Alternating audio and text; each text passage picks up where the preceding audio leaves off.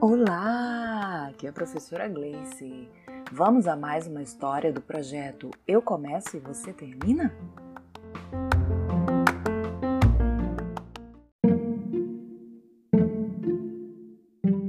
Em um país bem distante do Brasil, lá no continente africano, morava um menino que todos os dias pegava um caminho bem bonito para ir à escola.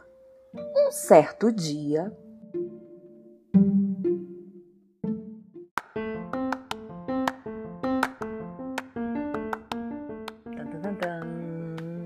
O que, aconteceu com esse menino? Hum? Em qual país ele morava? Como era esse caminho que ele fazia para chegar até a escola? Como era a escola?